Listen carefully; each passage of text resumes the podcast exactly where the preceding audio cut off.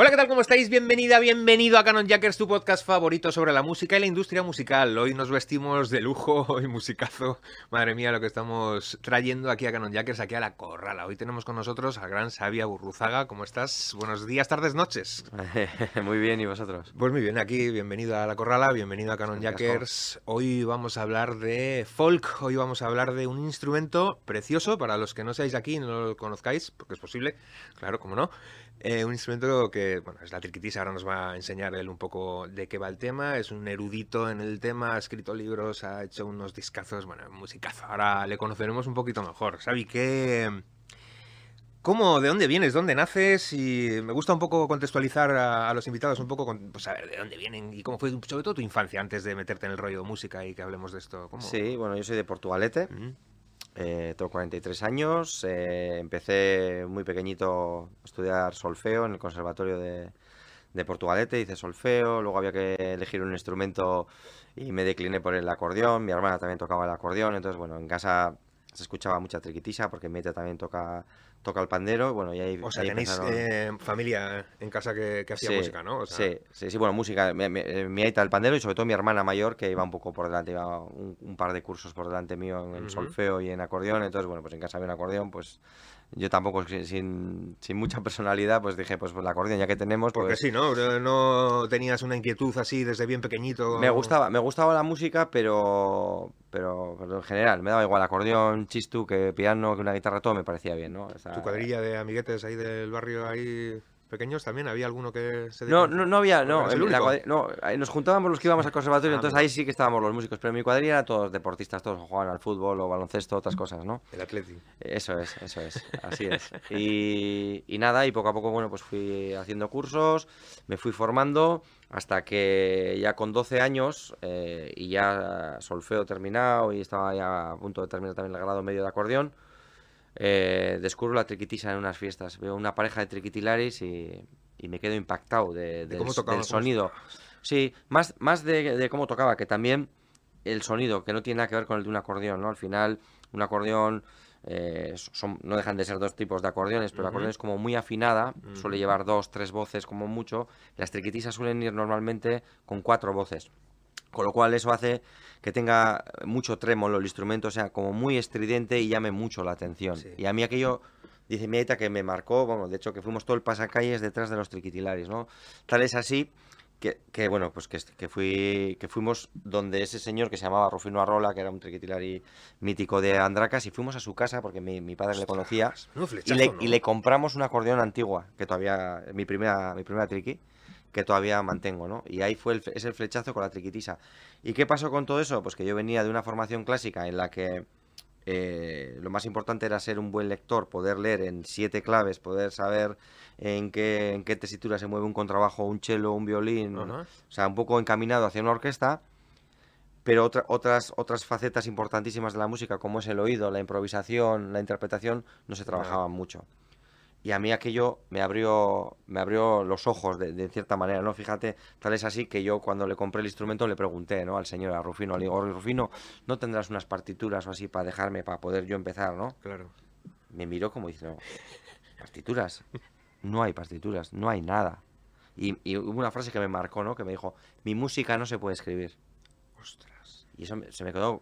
De hecho. él componía? ¿Él, componía música original o.? yo. supongo que en Hay piezas, hay piezas que se, sobreentiende que son de él, otras que no. Yo lo que creo que pasaba con los antiguos eh, triquitilares o los antiguos músicos es que esa tradición oral que se va pasando de generación en generación, al final es como el teléfono escacharrado. Había una, había una melodía que era de una manera y depende quién esa misma melodía la lleva a otro lado, a veces incluso mejor que el original, ¿no? Sí, sí, sí. Y estos quizás de formación académica eran, no tenían nada, o sea, eran, absolutamente no eran capaces de, medir nada, ni de solfear nada, ni de escribir nada, pero personalmente estaban como muy, muy hechos. Y entonces cogían cualquier melodía y la hacían suya.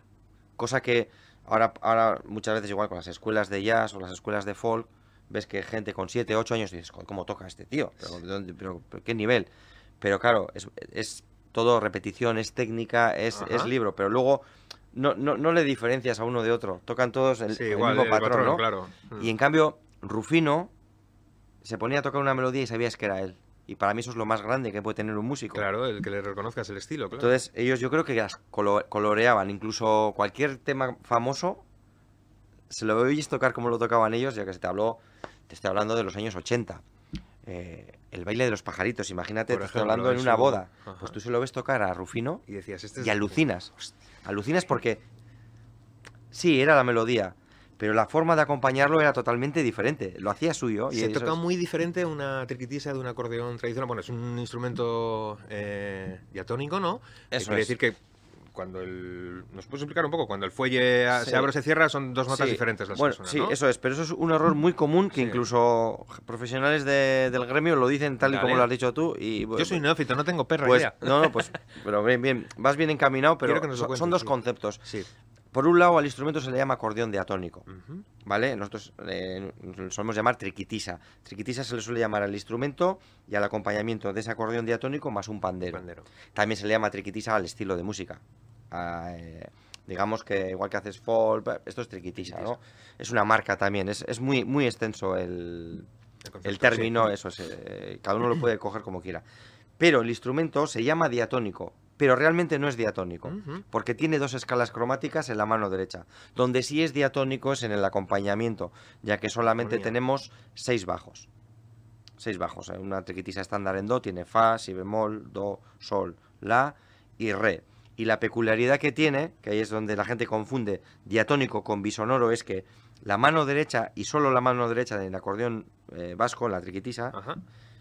es bisonora. Quiere decir que un mismo botón al abrir y al cerrar hace dos sonidos diferentes, como podría ser una armónica.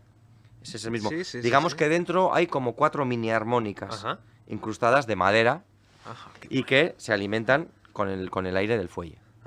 Cuando te interesaste por la triqui, mi mente funciona así. Yo si me intereso por algo soy un enfermo y me, me- me pongo a bucear hasta que lo sé absolutamente todo. ¿Te pasó algo así con la triquitisa? ¿Quisiste investigar sobre el instrumento? ¿O tienes ese tipo de inquietud con los instrumentos? Es decir, ¿cómo funcionan? ¿Cómo, ¿Por qué? Sí, digamos, digamos que al final el funcionamiento es muy parecido al, al de un acordeón, ¿no? Pero sí que me empezó a interesar un poco todos estos triquitileres antiguos, ¿no? ¿Qué habían Historia, hecho? ¿no? ¿Qué documentos había? ¿Qué discos, no? Me acuerdo que, pues con la paga que te daban los domingos, eh, cogía, cogía el tren que salía de la canilla y, y paraba justo al lado del puente del Arenal y me iba a- al corte inglés. En la planta abajo, que ahora Sí. hay perfumes y así, entonces había una sección que eran todo vinilos. Y ahí, pues, según iba teniendo un poco de dinero, cuando juntaba 2.000, 3.000 pesetas de Sí, aquellas, dineral, pues con aquello que- comprabas pues 4 o 5 discos, 4 o 5 LPs, ¿no? Entonces iba y, pues, eh, Junquera para mí fue eh, uno de los grandes referentes, ya que Kepa fue uno de los grandes, digamos... eh, Expositores del Sí, género, y ¿no? modernizadores de esa tradición. Venía de ahí, pero era un tío de Bilbao que ya escuchaba otras músicas, le gustaba el jazz, eh, tenía otro concepto, ¿no? Luego también pu- pude hacer clases con él y Ajá. aprender mucho de, de tú a tú, y ahí, pues eso, pues desde el sea, Oscorri, siempre he sido un, un gran fan de... Joder, yo mi primer vinilo en mi vida que me compré, ya lo he contado alguna vez aquí, fue un disco de Scorri. Mira, sí, Joder, sí, sí. El corte inglés, además. Sí, por ahí vamos, íbamos ahí, no es por hacer propaganda, pero, pero era, una, era un sitio donde había de todo. sí. Y- Podías encontrar. ¿Y cómo.? eh, eso te iba a decir, si no ibas al corte inglés, ¿de dónde escuchabas la música? ¿Ir a las fiestas o así? O Eso es, yo eso quiero, es. quiero este en las tema, ¿cómo fiestas lo consigo? estaba muy, estaba muy vivo, estaba muy vivo. Sí que es cierto que luego, gracias a- al propio Kepa, a Joseba Tapia, a, Maisa, a, grandes líderes, ¿no? Que, hombres y mujeres, ¿no? En el mundo de la triquitisa, ellos sí que fueron luego eh, desarrollando un método. O sea, empezó a haber muchas partituras y entonces aquello que yo ya planteaba, decir, pero no hay partituras de esto, pues empezaron a salir. Hazlas tú, ¿no? Y empezaron, claro, ya- Claro. eso es. Entonces cada uno empezó a crear su método y es muy interesante. Pero para mí lo que ha sido tan muy importante a partir de ahí en mi carrera es que la triquitisa es mucho de un poquito como pasa con los guitarristas o oye aquí qué tocas cómo haces esa ah, ah, ah, espera y copiar y repetir y el oído que es algo que yo hasta ese momento le tenía apagado. Ajá. el oído lo usábamos simplemente para hacer un dictado. Imagínate. Joder, claro, eh, mal, mal aprovechado. y cuando sacabas una melodía de oído, venía la- el profesor o la profesora y nos, re- y nos decían, no, no, no, pero por, co- por- con, cómo- ¿con qué estás tocando eso? ¿Con qué digitación? Y digo, pues no lo sé. Pero sale. ¿Sabes? En vez de valorar, Sí, ¿no? A mí sí. cuando me viene un alumno ahora y he sacado esta canción Sí. de este grupo, y digo, joder, qué bien. Y luego le digo, mira, ese acorde no hagas, mira, haz este otro, que igual no lo has pillado, pero mira. Y, y es, es, lo contrario. Hay que, hay que hemos hablado alguna vez aquí de la, de, la, de la, enseñanza arreglada en la música y de, bueno, tengo ganas de traer aquí, enseguida traeremos a un director de conservatorio, pero de cómo se hacía antes y, y, qué es lo que pide la gente ahora, ¿no? O, los, o, qué es lo que pide en general eh, cualquier músico ahora. no puede, Quizás no pueda perder 8 o 10 años de su vida en estar encajonado en un sitio del que no puede salir de ninguna de las maneras. Y si sale, pues bueno, al final igual te quitan la, la ilusión por, eh, por, por, seguir, ¿no? ¿Lo sí, ves son los chavales de ahora? Sí, eh, era... era... Piden más inmediatez, más, venga, dame más, ¿no? Sí, yo, yo creo que, y yo desde luego también en la triquitisa aplico lo mismo, ¿no? Cuando alguien viene a aprender donde mí, tiene que ser algo divertido. Eh, evidentemente vamos a trabajar, ¿eh? No vamos a estar eh, riéndonos y eh, hablando. O a veces también hablamos, ¿eh? Pero tocar enseguida saber cuáles son tus gustos, intentar conocerlos, intentar que el rato que estás conmigo eh, no sea algo alguna frustración para ti que te diga no has estudiado voy a llamar a tus padres no no has estudiado vamos a hacerlo aquí vamos a sacar esta canción. O sea una actitud positiva no ante eso no en nuestro caso eh, muchas veces estudiábamos por el miedo al negativo por el miedo a la llamada y luego había un examen y nosotros cantábamos delante de un tribunal Imagínate, el examen de quinto, claro, niños. un montón de claves, era un folio, una esto, y había siete cambios de claves. Es decir, a mí eso no me ha servido hasta hace poco. Cuando me he puesto a escribir eh, obras para otros músicos, entonces ya sé pues que al contrabajo le tengo que escribir en fan cuarta, que eh, no sé, sí, que sí, un piano lleva, una línea de clave de sol y abajo también lleva fan cuarta. O hay gente que te dice, oye, no me pongas las notas, ponme cifrado americano. ¿No? que eso tampoco, tampoco nos enseñaron en el conservatorio, que eso es algo que al final pues has aprendido. Yo ya también, eso deberían de pero ¿cómo no? Un estándar, pues te viene una melodía y los acordes y luego y quien pueda. Una vez que pasamos por ahí, improvisen ustedes y disfruten de la música, ¿no? Qué guay, qué guay. ¿Y tu primera bandita o así, te acuerdas de cómo dijiste, voy a montar algo así lo primero? Sí, bueno, la, primera banda también un poco, pues viendo un poco el camino que seguía Kepa, pues de una guitarra, un bajo, una batería, pues era un poco, mi, pasión era el folk, ¿no? Eh, claramente, ¿no? Y, el, ¿Alguna referencia? Eh, Aparte de la gente de aquí. Eh, músicos internacionales, así que me gusta. también me gusta, me, gusta mucho el jazz, por ejemplo, pero yo qué sé. Si te toca decir, ¿cuál es tu artista favorito? Pues te diría sin dudarlo James Taylor, ¿no? Que encima viene en septiembre, viene Euskalduna ya tengo entradas. Vamos, desde hace. Cada vez que viene. Guárdalas bien, guárdalas bien por si Me encanta James Taylor, me encanta Pat Metheny, Richard Bona, eh, no sé, Stefano Bolani, pianista italiano infinidad. tengo, tengo una balda solamente de Bela Fleck. Eh, por ejemplo, me, me gusta ese, ese, tipo de músicos que tocan un banjo. Claro, pero luego, claro, evidentemente es un músico de jazz como un... Pero me gusta que, que suena, ¿no? Americano, a su raíz. A lo que te he dicho antes de, antes de empezar la esta, le estábamos comentando sobre el tema de acudir a conciertos y disfrutar de conciertos, tipos de conciertos, conciertos de rock, conciertos de jazz en todas partes. En los conciertos que hace aquí este caballero, que es, bueno, tiene una banda increíble, pues son conciertos de folk con una música súper trabajada, súper...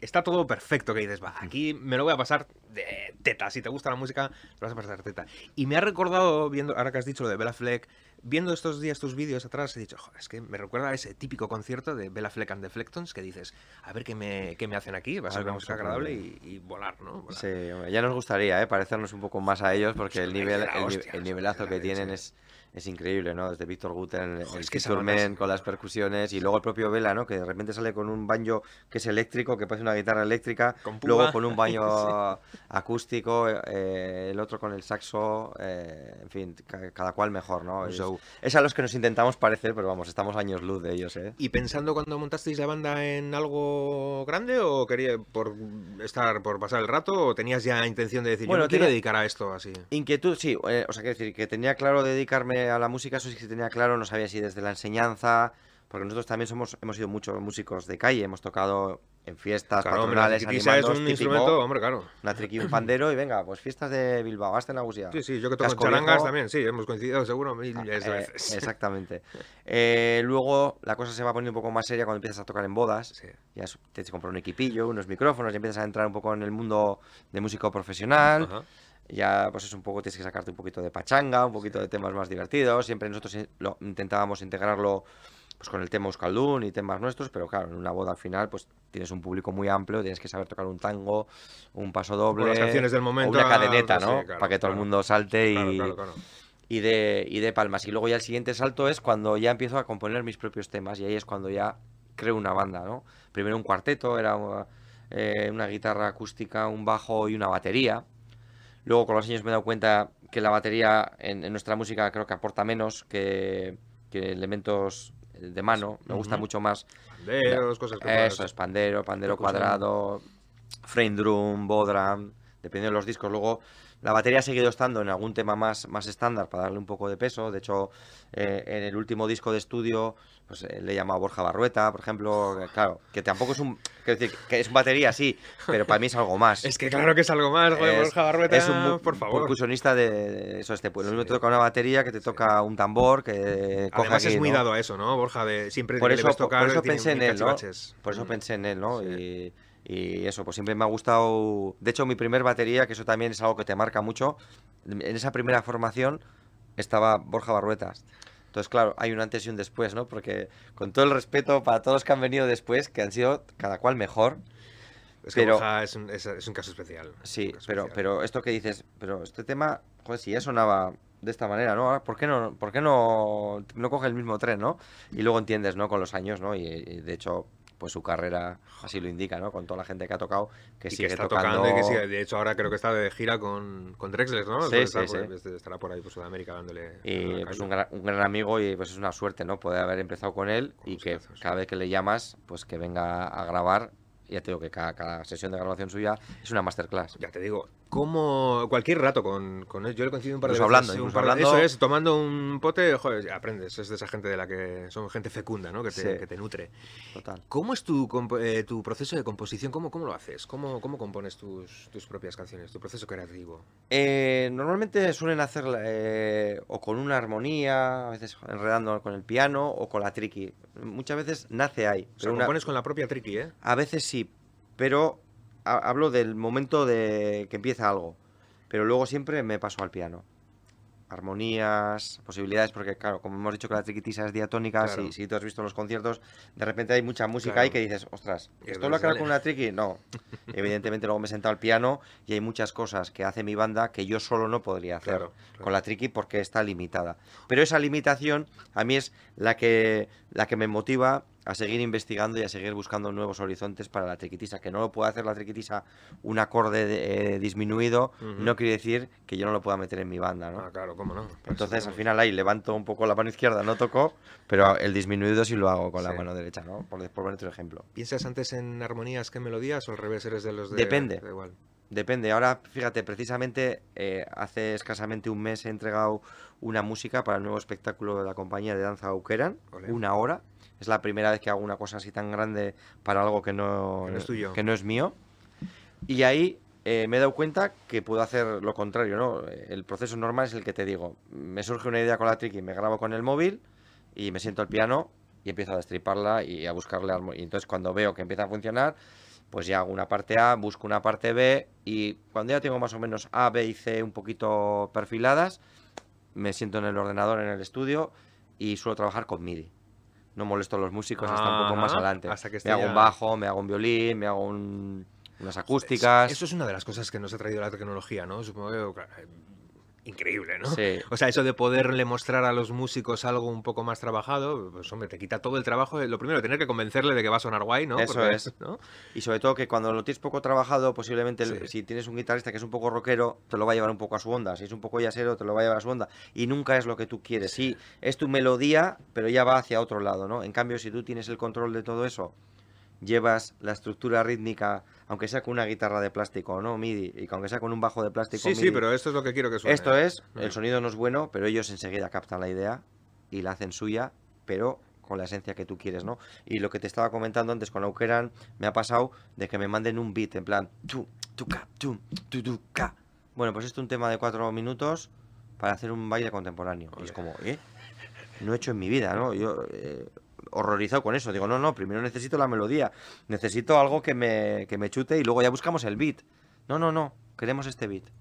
Ostras, y lo he hecho. Y entonces estoy como, estoy como orgulloso de que eh, he Puedo empe- hacerlo, empezado, ¿no? Claro, empezado ¿no? a hacer una casa para mí por el tejado, Sí. que normalmente yo siempre hago por los cimientos, pues haciendo primero el tejado, luego Hombre, hemos, eso es muy, montado. muy del mundo del rap. El otro día estuve aquí, además, además también la, la Furia, la rapera, pues es mucho de ahí, ¿no? Que empiezan por el beat y métele luego cosas ahí. Eso es lo que funciona. Al final es Sí. trabajar eh, sobre una misma base. ¿Y esa parte nueva del trabajo te ha gustado o Me ha encantado. a lo tuyo? Me ha encantado. Evidentemente, eh, Más fácil quizás, más... no sé, me, so- me- Más fácil añadir que... ¿No? Sí, Igual. sí, sí. Lo que pasa es que cuando haces música para ti, al final tú haces lo que te sale Ah, y lo que a ti te gusta. A ti con no lo cual, eh, eh, intentas hacerlo lo mejor posible, pero no tienes la presión de, no, mira, esto tienes que entregarlo para esta fecha, una hora de música. De hecho, una, una de la- en las condiciones, cuando, cuando negociamos, una de las cosas que dije fue, necesito dos meses para probar. Si veo que no puedo, o sea, dejadme... Le llamamos a, a otra persona, que sé que hay mucha gente en este país y muy buena que Es- puede hacer esto. Esas ¿no? cosas a la hora de negociar con alguien que igual no es músico, te está negociando ese contrato, ¿no? Te desesperará un poco, ¿no? Decir, "Eh, dame una música, ya está, cuatro minutos, ya No, está, bueno, una semana me ver, la das. Tengo, ¿no? tengo amistad, nos conocemos de hace muchos años y estos son del mundo de la danza, de las Sí. chapelquetas de, de Jota y así, entonces nos conocemos, me ha tocado tocarles muchas veces eh, en campeonatos y ganaban de calle en todos. Y entonces le digo, eh, Edu, que ¿no? se llama Edu Mura el director de la compañía, le digo, Edu, dame un poco de cancha y si en dos meses veo que no funciona esto, echamos para atrás y buscamos a alguien. Me dijo, venga, vale, tú estate tranquilo, haz lo que puedas y si no... Y jo, al de dos meses tenía ya como, como seis temas ya muy encaminados y le enseñé y me dijo, joder, vas muy bien, Xavi, por aquí. Y la verdad que estoy, Qué estoy orgulloso porque hacerlo de uno, ya te digo, que es lo que te sale, lo que llevas innato, lo que has recibido, esa tradición, esa modernidad, esa película folk que tiene cada uno. Pero estos son palabras mayores, ¿no? Hacer música para otra persona Sí. le tiene que gustar a ¿Era la, la primera vez que componías para alguien? eh, bueno, he compuesto, a- a- por ejemplo, he hecho canciones para, para Ibillaldi, para Carmelo Ah, sí, y Castola sí, de sí. Santuchu. El Me Carmelo. tocó hacerla, eso es, en Carmelo, el himno de... Esas fueron mis primeras incursiones. Ahora que hablas de himnos también me interesa muchísimo. Me traeré aquí a alguien de... ¿Cómo se compone un himno? ¿Qué piensas para componer un himno? Supongo que tendrás que saber un poco la historia del sitio donde Sí, tal. te empapas un poco y, y- y sobre todo, bueno, vosotros qué esperáis de mí, ¿no? ¿Qué, ¿Cómo tiene que ser ese himno? Pues te dicen, pues alegre, marchoso, que tenga fuerza, que tenga un estribillo repetitivo, que, que los niños participen. Bueno, pues en el caso de, Car- de Carmelo y Castola, pues los que cantan eh, el est- el estribillo son los niños, ¿no?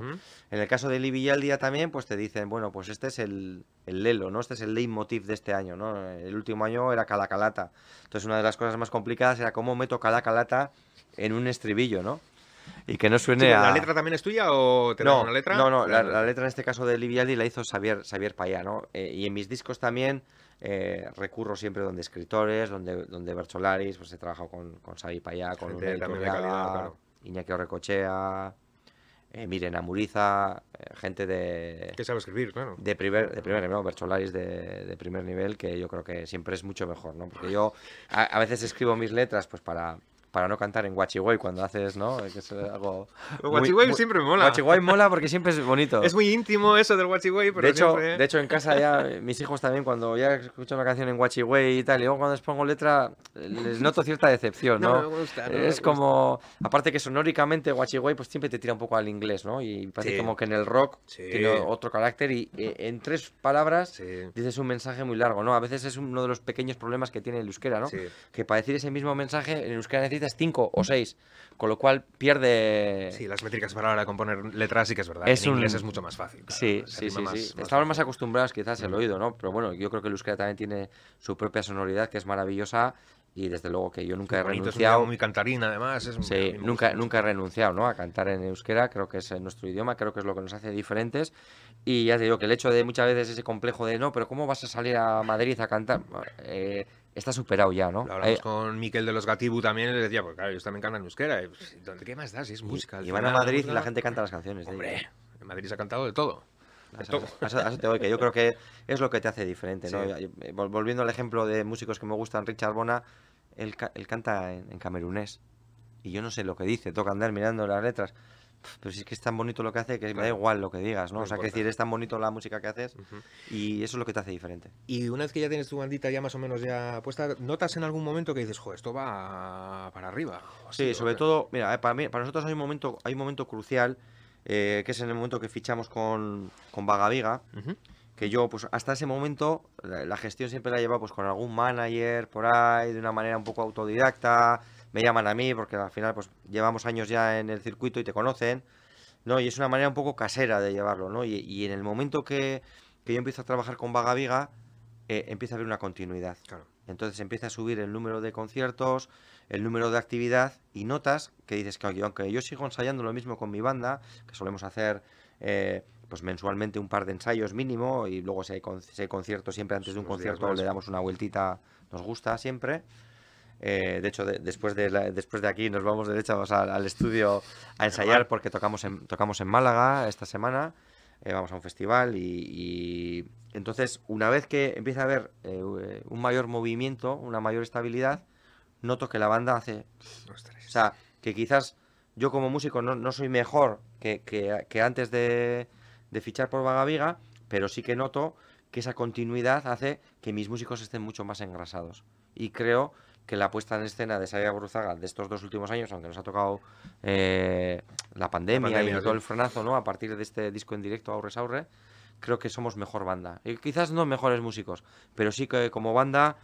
Mucho más eh, empastados, sí, ¿no? y tengo la sensación de que por, por una vez, porque siempre he, he trabajado con grandes músicos, eh, ahora quizás, si te digo Eris Pérez, guitarrista, quizás igual no, no le conozcas, igual John Cañaveras posiblemente sí, es eh, bajista que toca también con Mikel Urdangarín, eh, pero si te digo Aitor Uribar- Uribarri, que es un chavalito joven de Algorta que toca panderos y, y está pues aprendiendo a tocar la batería, pero bueno, pues hace mucha percusión como yo le pido, te digo igual no les conoces, pero es gente que, que, que apuestan por mí y que, y que me aportan muchísimo. Quizás no, no son tan famosos como Borja o como otros eh, grandes músicos que hemos, que hemos eh, hablado, pero eh, Te dan lo que necesitas, sí, claro, me apoyan y están incondicionalmente. Yo les estoy eternamente agradecido. Luego también en la banda en directo, ya que me he puesto a nombrar, también están las teclas el señor Coldo Uriarte, que es bastante conocido de la escena de Gasteiz, también toca con, con Mikel.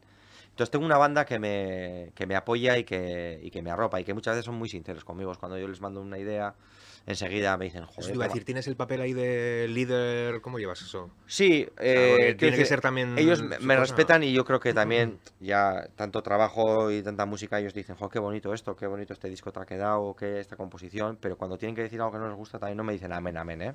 Y no soy el típico mandón, sí que soy exigente eh, con el nivel, proyecto, con claro, la claro. actitud, con todo esto, pero es que esta gente me da mucho más de lo que de lo que yo les pido, ¿no? Por eso estoy eternamente agradecido y a veces en un proyecto de esta índole eh, pones a Burruzaga, parece que yo soy solo aquí el predicador del desierto, sin toda esta gente eh, yo sería eh, al final lo que soy, un, un humilde un humilde triquitilari. Y pasa una cosa eh, que para los triquitilaris en el mundo de la triquitisa, Xavi, bueno, Xavi es músico. Sí. Pero para los músicos, soy triquitilari. O sea, entonces estoy un poco en terreno. de ¿Sigues nadie. tocando en la calle? ¿Te apuntas de vez en cuando a tocar Eh, por ahí en Ya no, ya hace unos años dejé de hacerlo. Quiero decirte que es algo muy justificado, pues una cosa muy puntual. O que Así por llamen. diversión, eh, pasa una... Quiero decir, entre, entre amigos o que sea, toca una, sí, sí me animo. Pero ya cuando, de hecho, esta misma semana eh, pasada me han llamado para ver si hacía un par un, pues, por Bilbao y tal. Y he dicho que no, digo, ya van mis alumnos que tocan estupendo, ¿no? Pero ya tiene uno, porque si no es difícil, ¿no? Que intentas vender tu marca, intentas vender tu música, pero luego en fiestas de no sé dónde estás tocando, ¿no? Entonces dices, "Uf, al final, En tu faceta de profesor, eh, sí me gusta preguntarle a los profesores a ver cómo ven a las nuevas generaciones los chavalillos. ¿Tienen interés? Hombre, si ya de por sí es una música que es poco, poco demandada, por así decirlo, comparado con el rock, claro. Pero ¿notas que los chavales eh, se enganchan a la triqui o al folk o al tradicional vasco o algo así? ¿Intentan hacer algo con ello? o- Hay, hay, hay, un, hay una, eh, un mundo, ¿no? Hay, hay mucha gente, ¿no? Estudiando ahora mismo estos instrumentos. Entonces yo creo que ahí va a salir, hay mucha cantera, ¿no? Eh, luego ya el límite, cada uno lo pone, ¿no? Luego yo no sé qué, qué formación están siguiendo toda esa gente, porque al final el cliente normal que viene a aprender, quiere aprender a tocar la triqui.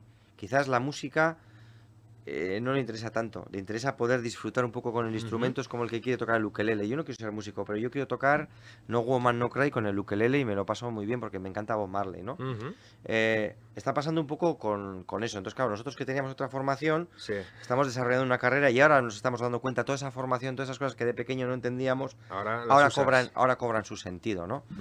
Entonces, bueno, en las músicas escolas se está formando mucho, se está haciendo combos, oído, para Pues que... decir, ¿se nota cosas nuevas? De, de repente te ha sorprendido algún alumno o algún grupo de alumnos de, oye, mira, hemos montado esta historia y te ha sorprendido Sí. con la triqui algo... Sí, sí, Las propuestas que hay hoy en día en el mundo de la triquitisa, eh, no sé si contábamos en, en el, en el Durango Cosoca, Ah, eh, que había como 11 propuestas este año en las cuales o bien la triquitisa era protagonista o era coprotagonista. Dices, ostras, esto quiere decir que algo se ha hecho bien Hombre, en el pasado y que goza de buena salud y sobre todo que hay un público detrás, ¿no? Tienes desde grupos eh, pues más para, jo- para jóvenes, un poco tipo uncha, o luego tienes ese tipo de grupos que a mí personalmente me, me- me atraen un montón, que sea una tradición y modernidad Sí. con cuatro, con cuatro leyendas del folk, cuatro mujeres, como el grupo AMAC, donde dices, jolín, están haciendo temas modernos, temas escritos ahora, pero tocan unos panderos cuadrados, ¿no? Y luego, claro, el empaste que tienen de las voces, ¿no? Eh, son grupos que a mí me, me atraen mucho, ¿no? Esa, se, eh, se les ve el respeto, que conocen la tradición, pero que hacen música hoy en día, ¿no? Y es un poco el camino que yo sigo con el, con el folk. Eso te iba a decir, y te preguntaba un poco por, por las mezclas que están un poco ahora tan de moda. En Sudamérica se está mezclando mucho el tradicional, eh, por ejemplo en México, pues con el trap, o con el reggaetón, con este tipo de música urbana o así. ¿Ves tú el mundo de la triqui unido con la música urbana, por ejemplo? Sí, ahora? ¿por qué no? Dios, De hecho, fíjate, ahora cuando me estaba diciendo me está viniendo Gose, Inés Osinaga. Quiero decir que... Y al principio, claro, evidentemente siempre hay un grupo de puristas y de tradicionalistas, están, sí. pero incluso lo que hago yo, ¿eh? Sí, sí. Imagínate que lo que hago yo, has Sí, escuchado el disco, Sí, sí, sí, sí. y tú que, Y eres- habrá que músico, quejas. pero para ti es lo más normal, es decir, un disco, mira, una guitarra acústica, un solo, un tal, algo normal. Pues para el mundo tradicionalista eso ya es música, en el sentido peyorativo, ¿no? Como que se está perdiendo la esencia ya con lo que hago yo.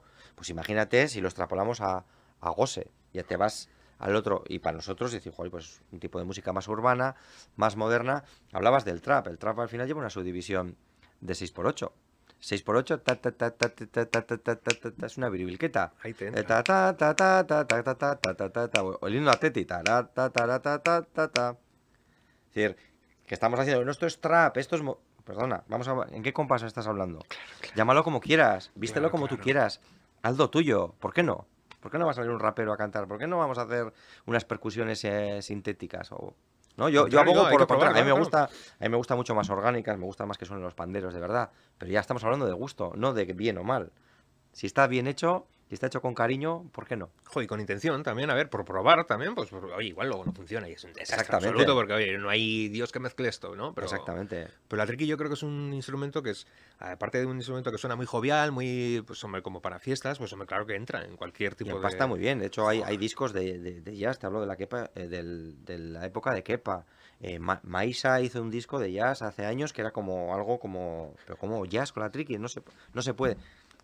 Se puede todo lo que tú Se quieras, ¿no? lo que quieras, ¿no? Eso sí, es un instrumento limitado, sí, pero los límites los pone cada uno y a mí eso es lo que me atrae de ese instrumento, porque si no estaría tocando el acordeón con toda la o el piano con las 88 teclas y, y no y estaría cambiando de tono cada compás.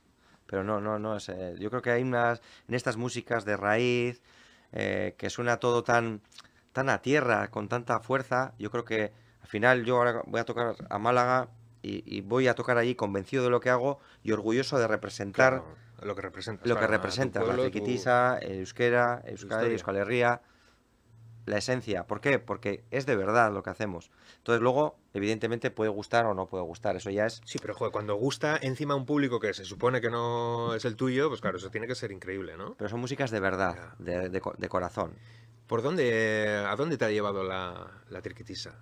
Pues me ha donde no te imaginases de, jo, yo nunca me imaginaba que iba con este instrumento podría llegar a... Bueno, uno a, Palestina, por ejemplo.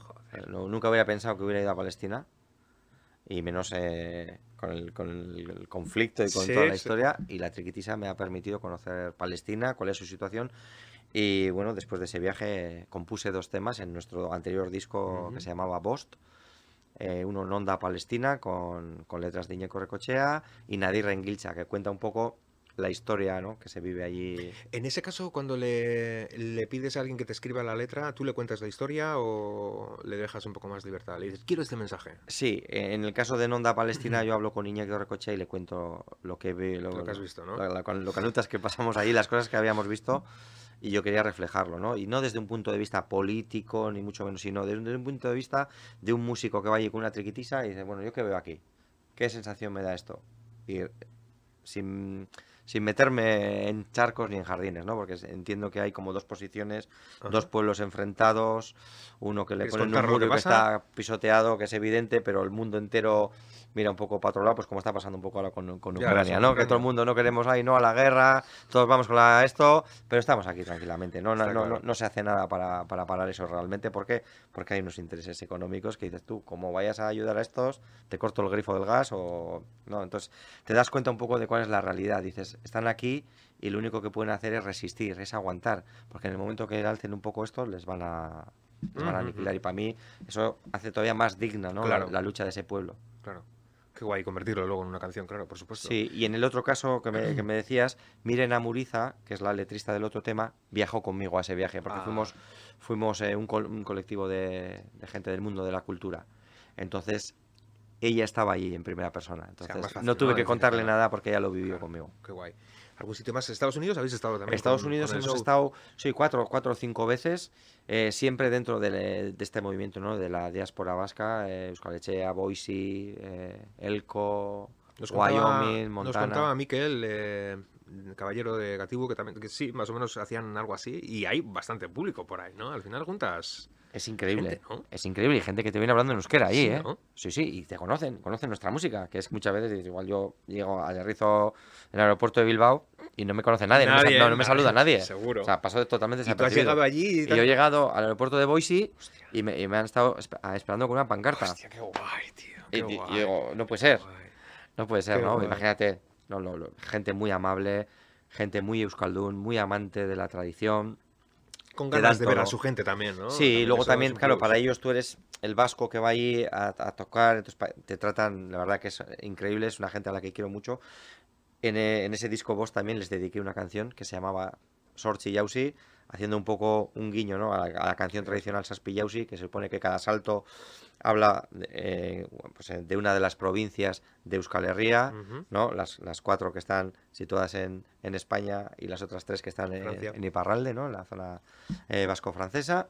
Y yo dije, no, no, no somos siete provincias, somos ocho. Y la octava provincia es la diáspora americana. Y cuando decimos americana, no solamente decimos Estados Unidos, sino México, Argentina, Uruguay, Venezuela que es increíble. de hecho, en Argentina hay más vascos que aquí. Para que, te hagas para que te hagas la idea. El número de gente, tú buscas Goicoechea en el listín de Buenos Aires y tienes un montón de páginas con Goicoecheas. Ah, imagínate. qué guay, además tener eso lejos también. ¿Y qué dirías que es lo mejor que te ha dado a ti la triquitisa? O decir, joder, yo he conocido por medio de la triquitisa ya no por sitios, sino a gente, a músicos. Me ha permitido conocer a Increíble, pues te diría, fíjate, eh, he llegado a tocar con, con los Chieftains, el grupo de folk más importante, eh, con Carlos Núñez, con Alistair Fraser y Natalie Haas, con Wendell, grabé en directo en el, en el, en el Gecho Folk. ¿Cómo ¿Te llaman? ¿Eh? ¿Te llaman a ti directamente? Me llamaron, Wendell, Wendell, vinieron a Euskadi y dijeron, queremos alguien que toque el acordeón aquí, empezaron a buscar en internet y dijeron, la Burzaga. Y me, llamaron y, y, grabé con ellos el, y el Irish Jig, el, típico tema, tan, pa, tan, pa, tan, pa, tan, ta, pa, ta, pa, el típico tema que empezaban todas las verbenas de, pues yo ese tema no sabía que era de Wendell. O sea, lo he tocado con la triqui y de repente te llaman ellos y me empiezo a mirar y digo, iba. Pero si ya me lo sé. Pero si lo conozco, sí, sí, mis citas me ponían eso de pequeño. Qué guay, qué guay. ¿Y eso qué responsabilidad? Bueno, ya eres un poco, ya, sí, tenías un cierto Sí, ya con un bagaje, pero sí, ojo, mucha ilusión. un directo te, es, diferente. Una colaboración en un concierto donde no hay cámaras eh, está bien, pero un directo que sabes que se va a grabar, pues da De esto vamos a hablar ahora porque ahora el último disco está grabado en directo en el Teatro Campos. ¿En diciembre del 21 fue o cuándo fue? No, fue el día 15 de mayo del 21. Sí. Y grabaron allí pues con toda la banda un discazo. Y me estaba contando antes que, bueno, eh, normalmente ese tipo de discos en directo se suele grabar en, pues, en varias jornadas. Pues si hay una gira, pues cogen dos o tres eh, conciertos, graban y luego cogen lo mejor de cada uno y lo juntan, ¿no? Pero en este caso, ¿qué pasó, Xavi? ¿Qué, bueno, ¿qué pues, broma es esta? Bueno, eh, el tema es que no, no nació como un disco en directo, sino que era una producción que teníamos que hacer para ETV. Entonces nos pusimos a trabajar aquí con todo el equipo, con, con John y todo el equipo de, de Vaga Viga. Empezamos a hablar en la producción, bueno, qué invitados, temas, claro eh, mi, mi sueño era poder hacer eh, una, una big band que hubiese tres metales, chalaparta, o sea, la esencia de mi banda, pero extenderla un poco a metales para poder tirar de arreglos y Claro, de recursos, sorprender, porque no volver a tocar los temas tal y como los hemos concebido en el disco, ¿no? Y luego ya invitados de lujo, entonces las tansugueiras eh, trajimos, que se han hecho tan famosas Pues ya lo creo. por el ¿Ya las venidor. conocías antes? las conocía sí. antes, sí, las conocí en 2006 en Glasgow, en el Celtic Connection, en uno de los Mm. festivales más importantes de- del mundo del folk. Entonces ese trío de metales, luego el violinista de Oscorri, Xavier Severio, estuvo colaborando, José Urréjola, que me ha producido varios discos, gran amigo, también ha sido parte de, de mi banda. Eh, entonces, con esa base luego, pues trae unos invitados, vino el acordeonista Gorka Hermosa, Chistulari Garicois Mendizábal. ¿Cuál era la la excusa, soprano perdona, del, de del proyecto de TV? ¿Por qué? ¿Querían Gra- grabar, un programa así, habían dicho, jo, Xavi, llevas una carrera muy esto. Un programa y- sobre ti, me refiero. Eso es, eso, vale. es, es un concierto de una, una hora, hora y cuarto. Aquí han pasado un montón de triquitilaris, un montón, entre ellos pues Junquera, Joseba Tapia, etcétera, etcétera. Y decían, "No, joder, a ti, a ti nunca te hemos dado la oportunidad. ¿Te- ¿Nos harías un especial? Eso sí, eh, vamos, vístete de gala, echa, echa aquí toda la carne en ¿Qué el asador. Venga. Y claro, yo pues qué más Pues necesitaba, da gusto, ¿no? ¿no? Claro. ¿A quién me Entonces traigo? empezamos aquí a, a filosofar, a ver quién podíamos traer, cómo hacerlo. Tu lista de deseos, ¿no? Harías. Y faltando escasamente dos semanas, eh, digo yo, ojo, esto es una oportunidad única. Estamos en plena pandemia, ¿cuándo me voy a juntar yo con toda esta gente otra vez? No lo sé, posiblemente igual nunca. Ya. Entonces, hablando con nuestro técnico de sonido, Unai Mimenza, le digo, Unai, ¿es mucho rollo grabar esto y hacer un CD? Y ya me miró y me dijo, "Bu- bueno, a ver cuántas pistas, a ver cómo, claro, todos a la vez, pero se nos va a meter el sonido de uno por el otro, espera, déjame que le doy una vuelta. Bueno, el caso es que hicimos un diseño y, y- y así lo plasmamos. Y digo, vamos a grabarlo. Entonces les llamé a los músicos y les digo, oye, tengo intención de grabarlo. Si sale bien, sacamos un disco. Y si no sale tan bien, pues lo arreglamos un poquito y lo dejamos para, para que cumpla ¿no? la función de la tele. Sí. Que ya sabes que la tele al final con imagen y tal, el nivel el- sí. cuela, ¿no? Al final, aunque tengas un pequeño desafine, una nota que se te va, como hay unos bailarines, hay un no sé qué, espectáculo cuela mucho más. O sea, el tema es que Pero un disco... Claro, claro. Un disco te lleva mucha más responsabilidad porque se va a quedar ahí forever and ever y la gente... lo- exactamente. Pero una toma. Una toma. No hay más. De hecho, de hecho grabamos el ensayo también. de- Dijimos, bueno, vamos a hacer el, el ensayo, lo grabamos y así tenemos dos. Porque otra de las premisas era, claro, ¿lo hacemos con claqueta o lo hacemos sin claqueta? Ostras. Claro, para poder utilizar. Claro, Claro.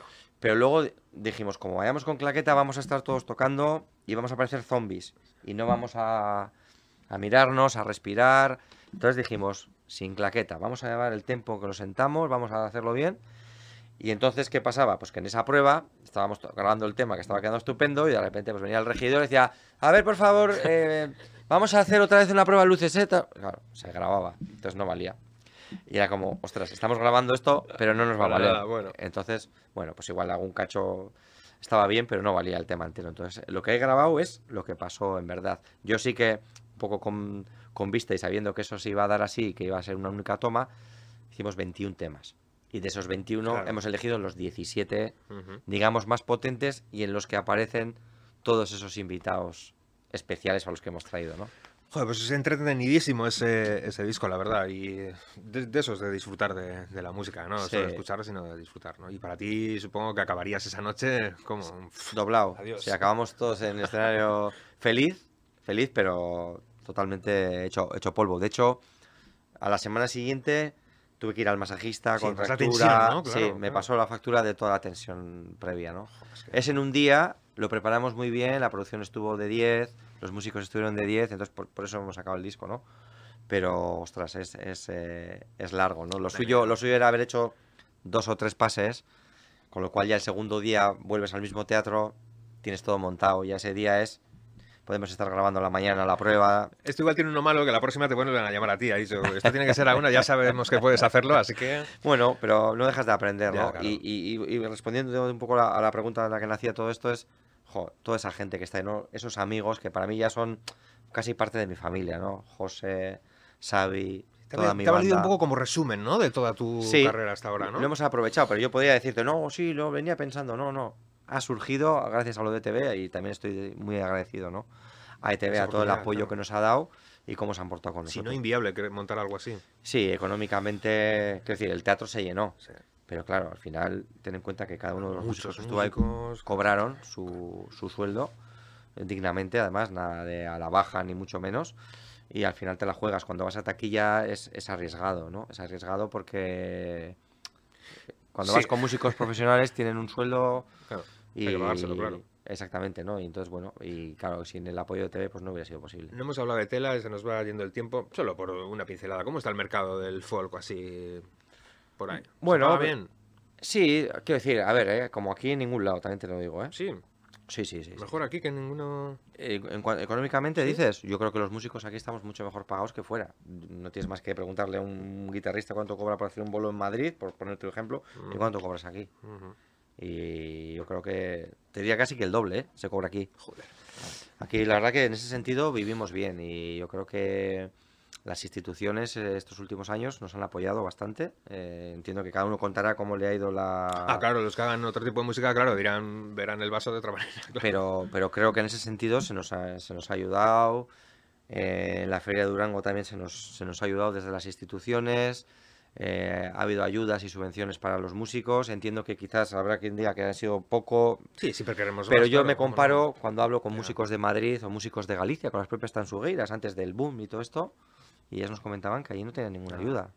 Ellas ahora están saliendo, están en otra liga, por supuesto, pero decían, jo, pues aquí el gobierno vasco nos ha sacado esta ayuda, o la diputación nos va a ayudar con esto, ¿no? Y co- comentábamos, y aquí se co- cobramos, jolín, en Galicia no, en Galicia vas a taquilla, o en Galicia, y dices, ostras, Joder, cuidado, cuidado que somos, que, que podría ser mejor aquí también, que muchas veces igual merecemos más, puede ser, o a veces igual nos dan demasiado y merecíamos menos, no lo sé, pero los sueldos aquí, en Encaja. relación a en el Estado español, eh, creo que están por encima, ¿eh?